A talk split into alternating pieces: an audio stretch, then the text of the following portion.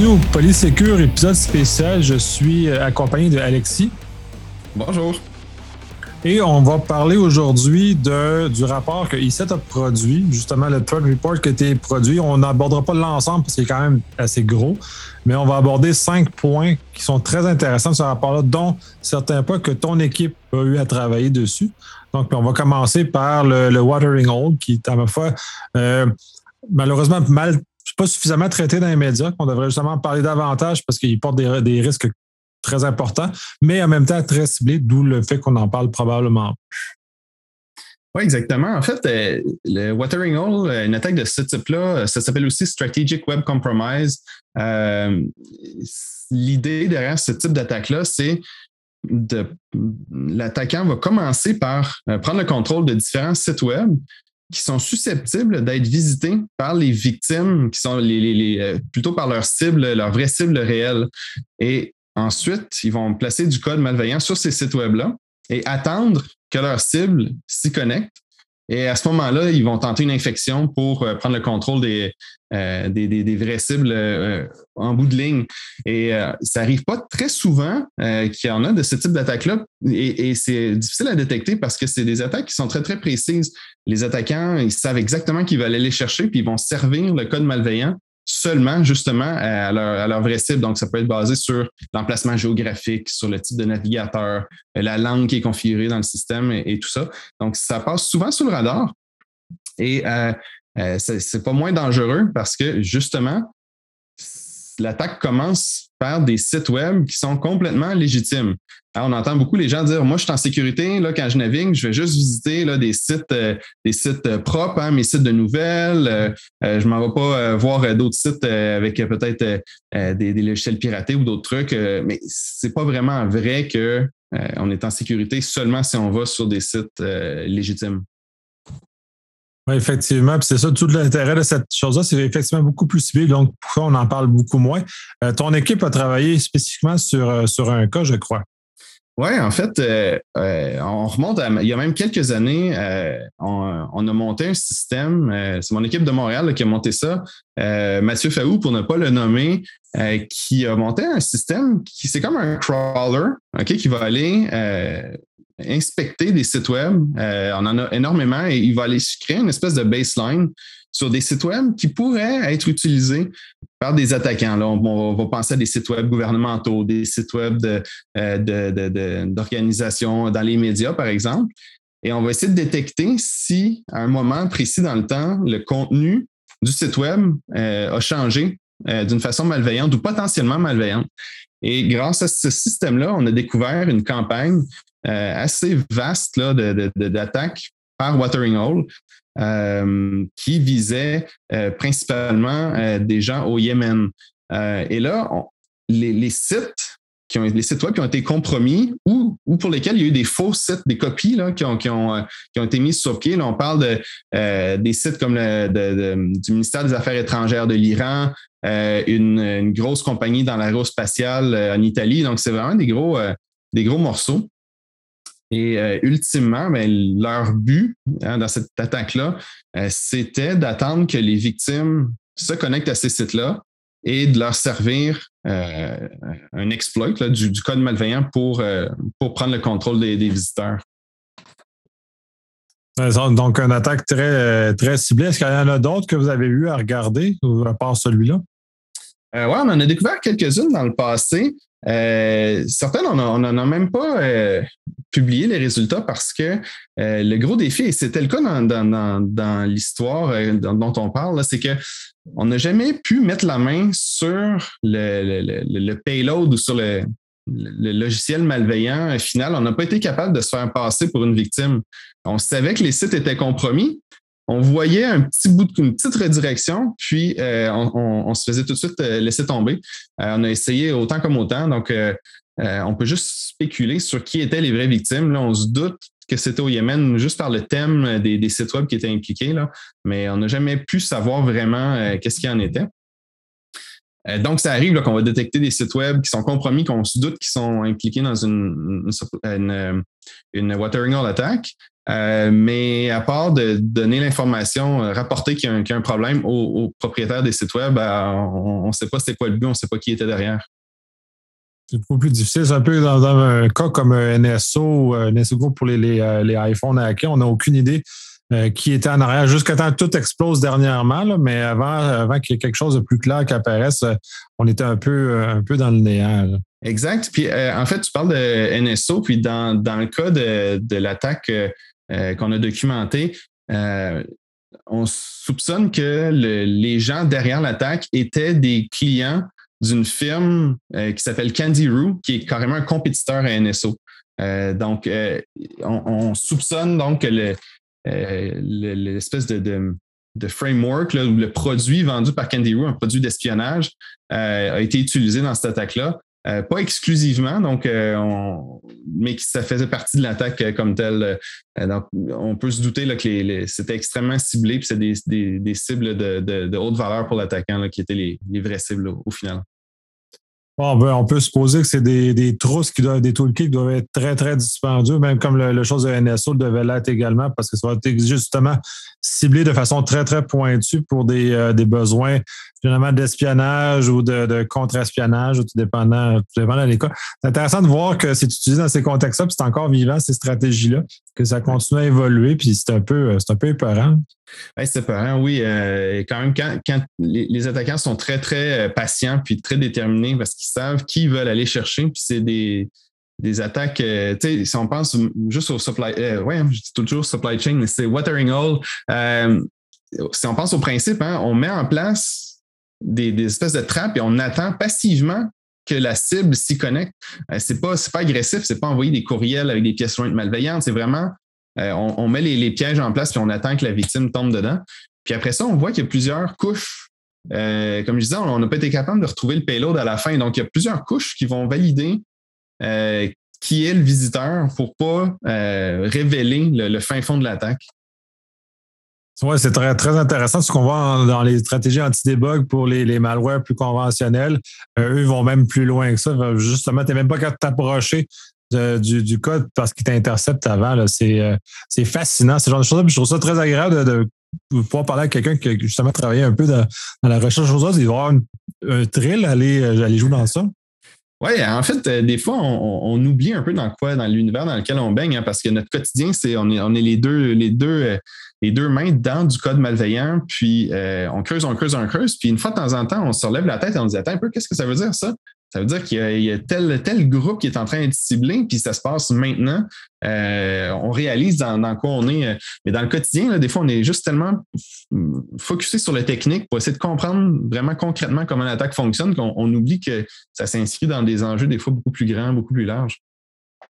Oui, c'est rendu ça, c'est rendu beaucoup plus sophistiqué que ça l'était. Puis tant capable de sophistication, ben là, on va glisser vers APT 29, qui dans le fond qui est un groupe qui utilise des, peut-être pas nécessairement les Wirehound dans ce cas-ci, mais qui utilise une panoplie d'outils pour, euh, pour un peu nuire aux autres. Oui, euh, APT 29, euh, aussi appelé sous le nom de, de Dukes, euh, Cozy Bear, Microsoft a donné le nom de Nobelium. Euh, c'est un groupe qui est, actif depuis très, très longtemps. Euh, probablement ils sont les plus connus pour euh, leur attaque contre le, comité, le DNC, le, comité ou le Parti démocrate américain lors des élections de 2016. donc, c'est un groupe qui qui opère pas de façon constante. On voit des, des grandes périodes où ils sont inactifs. et on a vu là, à l'automne dernier qu'ils ont euh, ils ont repris du service. Euh, ils se sont mis à envoyer euh, des courriels de, de, phishing à des diplomates européens.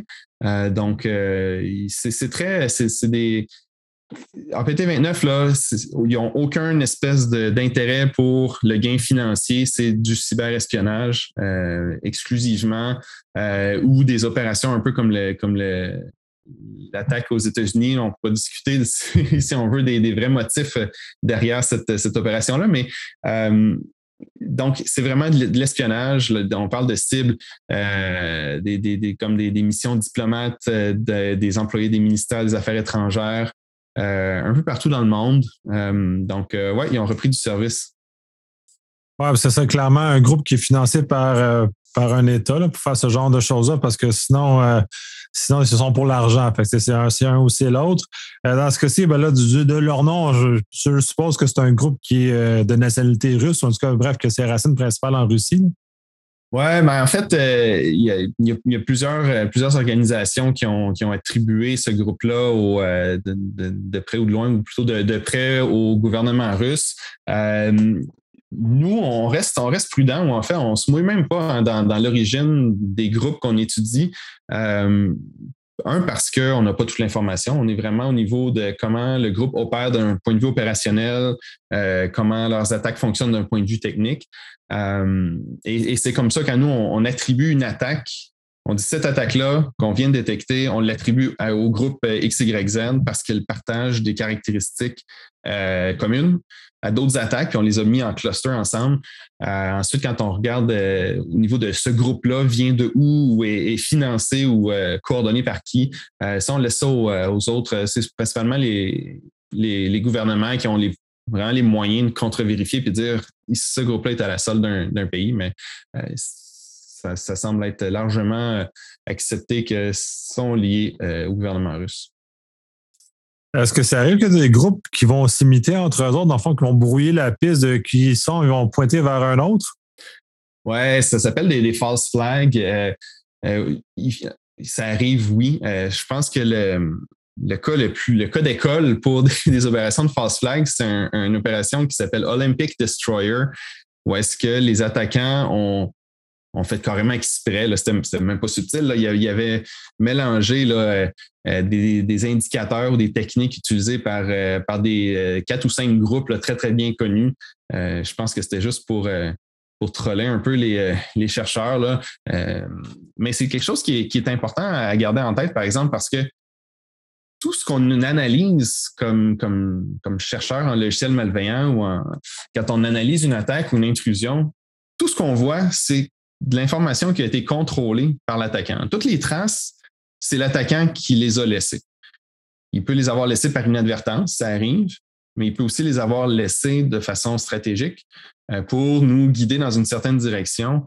Euh, donc, euh, c'est pour ça qu'avant de tirer des conclusions sur c'est qui, comment, pourquoi, le motif et tout, là, moi, en fait, la directive dans mon équipe et même dans la compagnie chez ISET, c'est on ne tire pas de conclusion hâtive. On, soyons conscients des limites de l'information à laquelle on a accès. On peut décrire les faits, ce qu'on a observé, mais avant de tirer des conclusions fortes, euh, il faut être capable de, corroborer l'information de façon indépendante. Euh, puis ça, c'est rarement dans notre mandat. Euh, mais, mais voilà, avec oui, des, des, false flags, là, ça arrive, il y en a. Puis des fois, on le sait, des fois, on ne le sait même pas. Fort probablement. Puis en PT29, as-tu fait d'autres activités que ceux que tu as mentionnés? Euh, récemment, non. Euh, en fait, euh, on suspecte ici et là, mais rien, rien de majeur depuis, depuis ce temps. donc, c'est le genre de groupe qui. tu sais, pourquoi on est capable de les, de les suivre à la trace, c'est que leur modus operandi ne change pas de façon drastique entre leurs attaques. Euh, ce qu'on appelle du retooling, qui est une opération où est-ce qu'un groupe d'attaquants va tout laisser tomber ses outils, ses logiciels malveillants, puis en refait une, nouvelle collection. Euh, PT29 ne fait pas ça. Euh, c'est très, très coûteux, euh, évidemment. Il faut tout, tout redévelopper. Mais quand ça arrive, des fois, on va perdre la trace complètement d'un groupe parce qu'ils ont fait ça. Euh, on perd la trace pendant des mois, des fois des années. Puis à un moment donné, on trouve quelque chose. On dit, oh, ils ont laissé un petit détail. Puis là, on est capable de reconnecter les deux ensemble. Puis de dire, bah, ben voilà, finalement, ils s'étaient juste retoolés. Puis on reprend le tracking. donc, on est capable de suivre APT29 quand même relativement bien. Là, puis ils se tranquilles. Ah, ben là, j'aurais pensé que c'était ainsi. Au-delà du rapport de, de, de, menaces que vous avez produit, qu'il aurait été peut-être un peu plus actif dans les dernières semaines ou derniers mois, étant donné leur affiliation. mais mm. ça se peut que justement par leur affiliation, euh, on les voit justement moins qu'on aurait peut-être dû les voir normalement.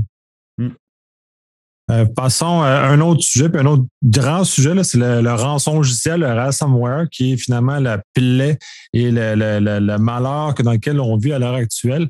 Euh, vous avez quand même un bon, une bonne analyse là-dessus, je vais te laisser euh, présenter un peu ce qu'il y en a là. Ouais, ben les, les rançons logiciels, c'est pas nouveau, puis c'est payant pour les attaquants et c'est pas prêt de s'en aller. Hein?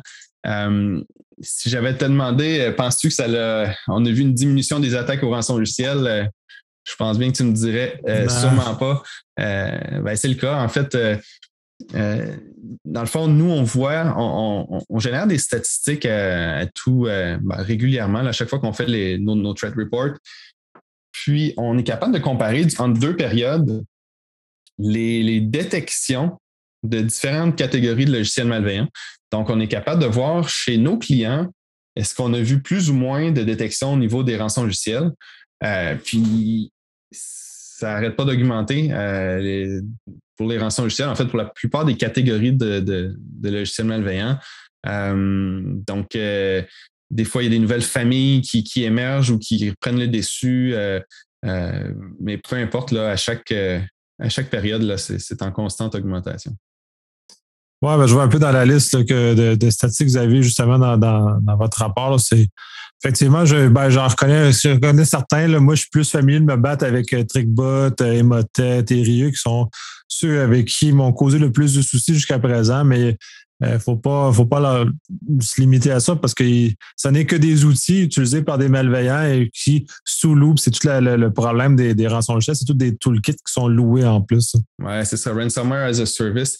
Et il y a aussi l'autre chose, c'est qu'il ne faut pas euh, mal interpréter nos statistiques euh, parce que je parle bien de détection. Hein, fait ça veut dire sur un poste de travail, on a vu et bloqué ce rançon logiciel-là.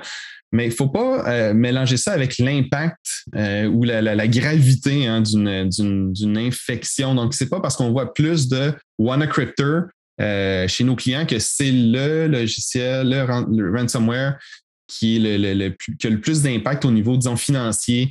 il y a différents, différents ils ont différents objectifs. Il y en a certains qui vont aller chercher un peu n'importe quoi, hein, n'importe quelle euh, organisation, n'importe quelle personne à la maison, demander des petites rançons. Tu as aussi les, groupes qui vont choisir moyenne, grande entreprise, puis ils vont aller demander des millions en, en, euh, rançon. Oui, ben c'est ça, c'est. Euh, tous ces, outils-là sont utilisés à, différentes fins. C'est très intéressant. De toute façon, les, ceux que vous avez dans votre liste, c'est tout du Windows. Est-ce que vous avez vu dans Mac un peu aussi? Dans Mac, ça fait très longtemps. Dans un rançon logiciel pour Mac, ça fait. Écoute, ça, doit faire des années qu'il n'y en, a, pas eu. Euh, euh, a pas eu de, nouveau en activité. Euh, mais c'est une bonne question. Hein. Les, logiciels malveillants sur Mac, il n'y en, en, a pas beaucoup. il n'y en a vraiment pas beaucoup, en fait, comparé à Windows, de loin. ce qu'on trouve le plus sur Mac, c'est du adware. et on en trouve du beaucoup plus sophistiqué sur Mac que sur Windows. En fait, c'est vraiment fou les, les, techniques qui sont utilisées, les techniques de persistance euh, euh, qui sont utilisées par les, logiciels de type Adware pour Mac. C'est assez phénoménal. Oui, mais c'est parce qu'en même temps, les utilisateurs de Mac se croient justement invulnérables. Fait que, ils ont moins tendance à avoir un antivirus ou prendre des mesures qui sont euh, disons, adéquates pour protéger, euh, protéger leur machine et ils vont accepter plus facilement. En Mac, en plus, tu demandes l'autorisation. Voulez-vous vraiment exécuter le, le, logiciel? Oui, les gens vont, vont, vont s'infecter. En tout cas, je trouve ça assez fascinant. Ça me permet de glisser vers euh, iOS, tant qu'à rester dans la même famille de, de, manufacturiers. Euh, vous avez vraiment un, pan de mur qui parle justement de ces, de ces éléments-là, qui sont quand même non négligeables parce que il s'attaque beaucoup à, cette plateforme-là. On a vu avec le NSO, entre autres, qu'il l'a fait, mais euh, c'est pas dans les mêmes perspectives qu'on a comme euh, on, va trouver sur un poste de travail, par exemple. Non, c'est beaucoup plus euh, c'est beaucoup plus rare les menaces sur iOS. Pour, pour, quelques raisons. en fait, si on, compare iOS puis la plateforme Android, hein, ces deux plateformes mobiles, c'est deux plateformes propriétaires, une qui est gérée par Google, l'autre qui est gérée par euh, Apple.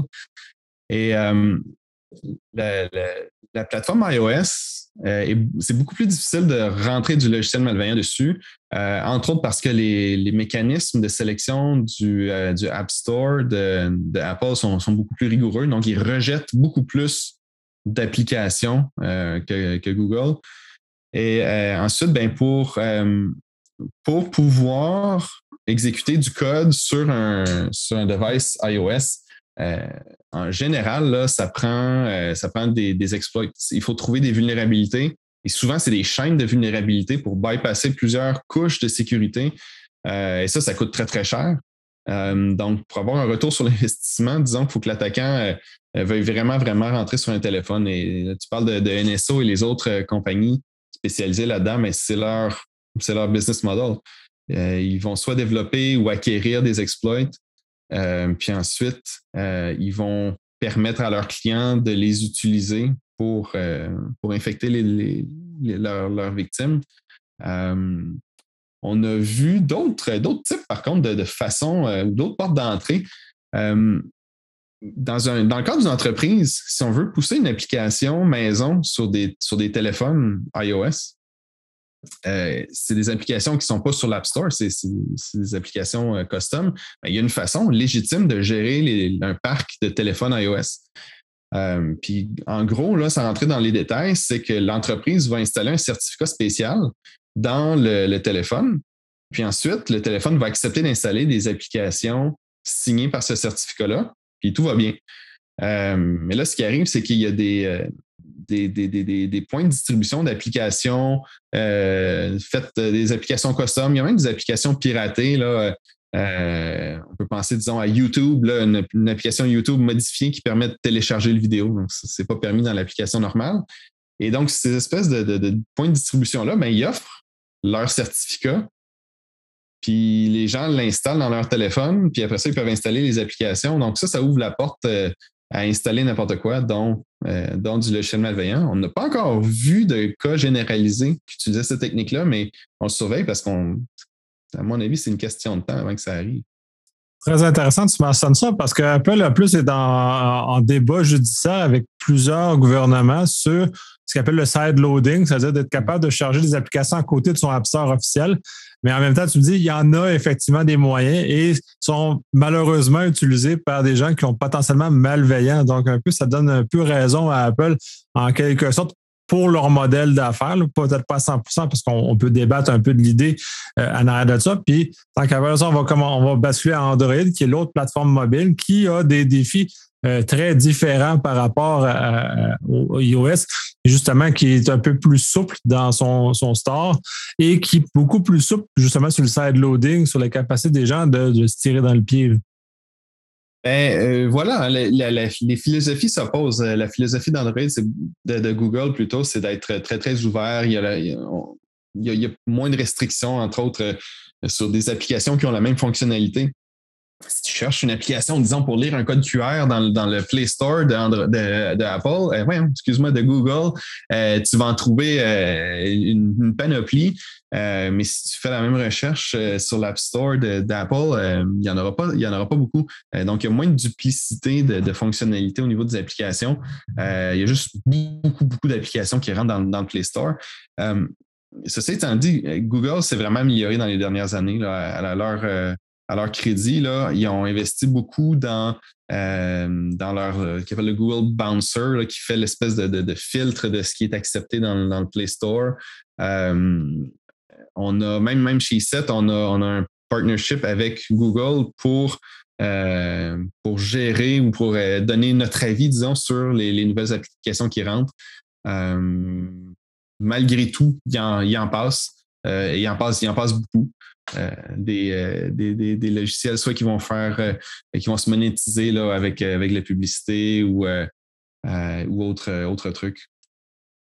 Ouais, c'est c'est beaucoup. C'est, c'est très difficile. Le, modèle, on ouvre à tout et on scanne après. C'est un peu comme le modèle du blacklist des antivirus classiques d'il y a, il y a quelques années, là, où ça devient c'est une course sans fin, versus ce modèle que Apple a un peu plus pris où euh, pas parfait, mais quand même qui limite plus. C'est plus dans du whitelisting qui euh, t'autorise, mais pas tout. C'est un peu euh, très intéressant.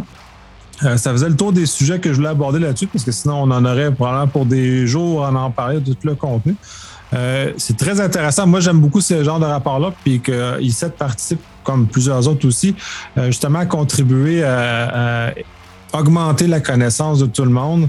Euh, sur ce genre d'éléments-là. J'ai beaucoup aimé lire ce rapport-là. Fait que je te remercie énormément de ton temps pour euh, justement être venu euh, partager quelques bribes avec, avec nous. plaisir. À la prochaine. Prochaine.